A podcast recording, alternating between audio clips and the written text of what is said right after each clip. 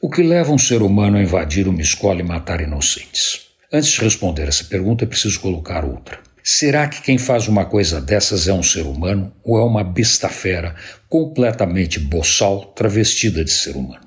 A mitologia está cheia de monstros horripilantes capazes de ações inimagináveis, como Cronos devorando seus filhos e castigos como Prometeu com a águia devorando seu filho.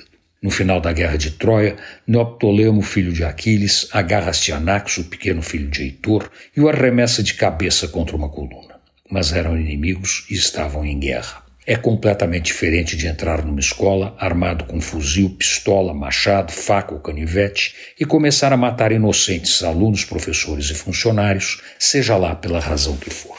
Simplesmente não há razão. Nada justifica uma barbaridade dessas. Não há justificativa nem explicação para o ataque covarde que atinge inocentes indefesos sem qualquer chance de socorro.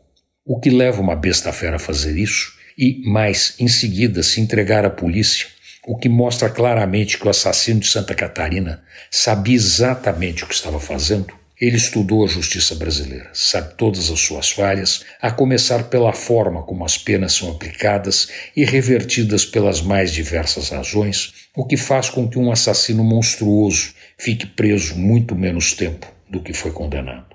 Para estancar essas barbaridades, é preciso a adoção das medidas preconizadas pelos especialistas, sem dúvida nenhuma. Mas a mais eficiente seria a revisão da nossa legislação penal, aumentando penas, acabando com a progressão para determinados tipos de crime e, acima de tudo, prendendo certo. Antônio Penteado Mendonça para a Rádio Dourado e crônicasdacidade.com.br.